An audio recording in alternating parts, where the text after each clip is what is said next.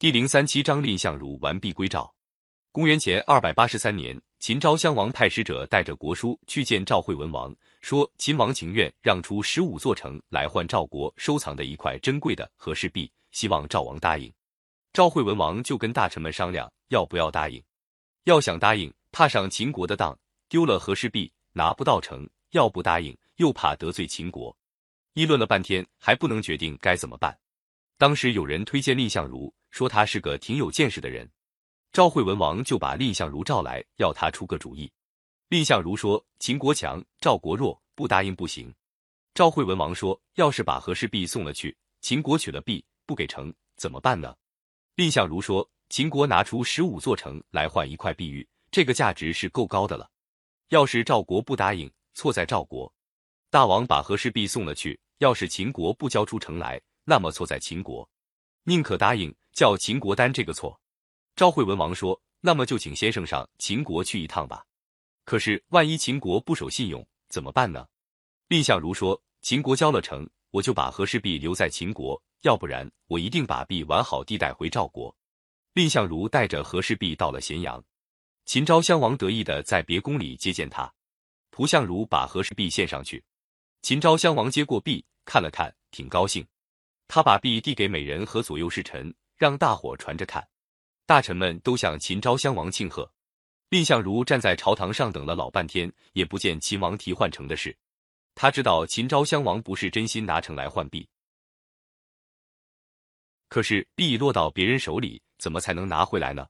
他急中生智，上前对秦昭襄王说：“这块币虽说挺名贵，可是也有点小毛病，不容易瞧出来，让我来指给大王看。”秦昭襄王信以为真，就吩咐侍从把和氏璧递给蔺相如。蔺相如一拿到璧，往后退了几步，靠着宫殿上的一根大柱子，瞪着眼睛，怒气冲冲地说：“大王派使者到赵国来说是情愿用十五座城来换赵国的璧。赵王诚心诚意派我把璧送来，可是大王并没有交换的诚意。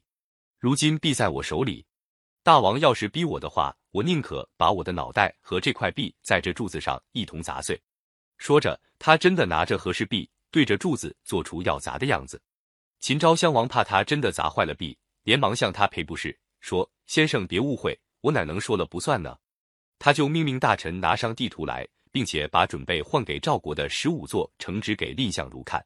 蔺相如想，可别再上他的当，就说：“赵王送璧到秦国来之前，斋戒了五天，还在朝堂上举行了一个很隆重的仪式。大王如果诚意换璧，也应当斋戒五天，然后再举行一个接受璧的仪式，我才敢把璧奉上。”秦昭襄王想，反正你也跑不了，就说好，就这么办吧。他吩咐人把蔺相如送到宾馆去歇息。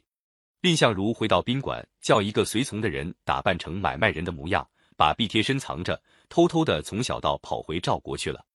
过了五天，秦昭襄王召集大臣们和别国在咸阳的使臣，在朝堂举行接手和氏璧的仪式，叫蔺相如上朝。蔺相如不慌不忙的走上殿去，向秦昭襄王行了礼。